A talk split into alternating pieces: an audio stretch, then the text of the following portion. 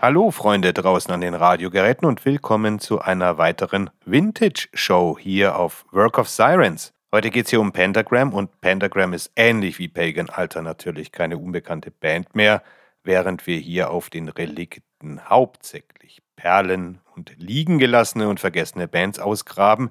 Aber wenn wir Pagan Alter hatten, müssen wir auch Pentagram haben. Und mittlerweile gibt es so viele Interviews mit Bobby Liebling, dass man kurz innehält und sich kurz fragt, ob das tatsächlich stimmen kann, dass Pentagram in den fünf Jahrzehnten ihres Bestehens weder große Anerkennung noch kommerziellen Erfolg erlangten. Obwohl sie vielen Anhängern des Subgenres Doom, in das sie hinlänglich gesteckt werden, natürlich bekannt sind, ist es allerdings wahr. Sie sind eine der frühen amerikanischen Bands, die viel größer hätten sein sollen.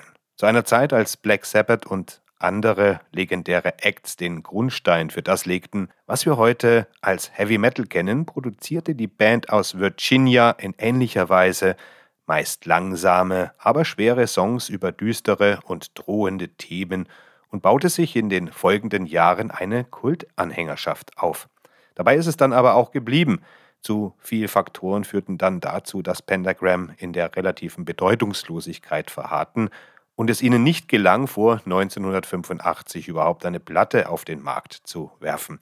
Wenn also heute Bobby Liebling ein Objekt der Begierde zu sein scheint, dann liegt das hauptsächlich an seiner skurrilen Person und wahrscheinlich weniger an der Musik. Drogenprobleme, Anschuldigungen wegen unangemessenen Verhaltens auf Tour und zu viele Besetzungswechsel, als dass man sie überhaupt zählen könnte, das alles trug nicht dazu bei, der Band ein gewisses Vertrauen gegenüberzubringen. Bis in die heutige Zeit hinein gibt es eine ziemliche Verwirrung über den Werdegang der Band und ob man allem trauen kann, was Bobby Liebling zu erinnern glaubt, ist natürlich ebenfalls fraglich. Der einzige Fixpunkt scheint tatsächlich das Gründungsjahr zu sein, nämlich 1971 und der Ort Woodbridge in Virginia. Aber von welcher Band sprechen wir dann? Von Beginn an wechselten sie sogar die Namen wie die Unterwäsche. Sie hießen Virgin Death, Stone Bunny und Macabre. Und das sind nur ein paar Namen. Macabre nannten sie sich noch 1972 auf ihrer ersten Single Be Forewarned. Hier singt Liebling scheinbar aus der Sicht eines durchgeknallten Serienmörders, der seinem Opfer immer wieder sagt, dass er es niemals gehen lassen wird.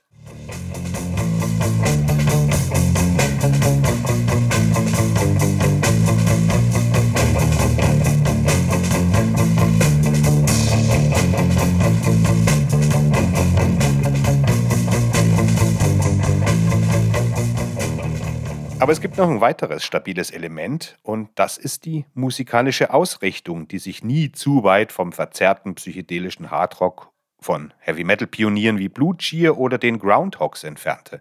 Eine Reihe selbstveröffentlichter Singles wie Human Hurricane gingen ihrem ersten Live-Auftritt am 15. Dezember 1973 voraus, als sich bereits ein deutlicher Black Sabbath-Einfluss abzuzeichnen begann – der zweite Gitarrist Randy Palmer stieß Mitte 1974 zur Band und sein Einstieg fiel mit der produktivsten Phase der frühen Pentagram in diesem Jahrzehnt zusammen, in der sie kurz vor einem Plattenvertrag mit Columbia und Casablanca Records standen. Doch 1976 stieg Palmer dann wieder aus und alle Aussichten der Band waren versandet. Es dauerte dann bis zu den 80er Jahren, bis Bobby sich wieder um seine Karriere kümmerte. Also schloss er sich einer Band namens Death Row an, weil er den Schlagzeuger Joe Hasselwander kannte und in ihm einen Seelenverwandten entdeckte. Der Gitarrist von Death Row, Victor Griffin, der war ein echter Black Sabbath-Fan und sein bluesiges, heruntergestimmtes Gitarrenspiel ist ebenso für den Vintage-Sound von Pentagram verantwortlich wie Bobbys psychotischer Gesang. Bobby überzeugte die Band, sich in Pentagram umzunennen und aus irgendwelchen Gründen stimmte der Rest der Band zu und dann machten sie sich zusammen mit Hasselwander und Bassist Martin Swaney daran, drei der wichtigsten Doom-Alben aller Zeiten zu schreiben. Diejenigen, die in allen Epochen der Pentagram Bootlegs eingeweiht sind, die können die Entwicklung tatsächlich mitbeobachten, wenn ein Standard-Track aus einem von Lieblings 70er Outfits unter Griffins Fittichen ein Doom-Makeover erhält. Das erste Pentagram-Album, ursprünglich selbst betitelt, 1993 von Peaceville neu aufgelegt und Relentless genannt, wurde 1985 auf ihrem eigenen Label veröffentlicht, da sie es offensichtlich leid waren, darauf zu warten, dass andere das übernahmen. Dieses Album ist voll mit Klassikern, vom fantastischen Sign of the Wolf bis zum unsterblichen Death Row selbst. Es ist schwer, sich ein einzelnes Riff vorzustellen, das für den Doom-Sound wichtiger ist als der Anfang von Death Row, außer vielleicht das Eingangsriff von Black Sabbath.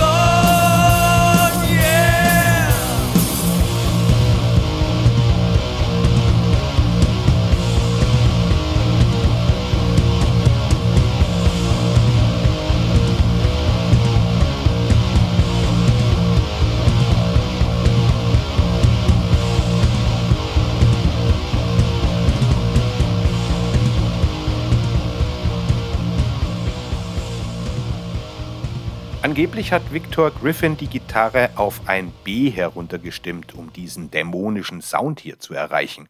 Als Peaceville Hand an das Album legte, wurde auch die Tracklist verändert und in die eigentliche von der Band gewünschte Reihenfolge gebracht. Tatsächlich nämlich war das Debüt von 1985 auf Vinyl eine bunt abgemischte Version des ursprünglichen Death Row Albums bzw. des ursprünglichen Death Row Demos All Your Sins, während Peaceville dann die ursprüngliche Demo-Variante wiederherstellte und das Material remasterte, weil sich die Vinyl grottenschlecht anhörte. Also hier besser zur CD greifen. 1987 kam ihr zweites Album Day of Reckoning und vermeidet mühelos die übliche Schwächephase nach einem Debüt. Wahrscheinlich nicht allzu schwierig, wenn sie noch einen Haufen Death Row und 70er Jahre Pentagram-Material zur Auswahl hatten. Wenn überhaupt, dann ist das Album etwas konsistenter und ein bisschen doomiger als ihr erstes offizielles Werk. Der Titeltrack treibt von Anfang an die düstere, hoffnungslose Atmosphäre mit Griffins charakteristischem Gitarrensound und heruntergestimmten Riffs voran.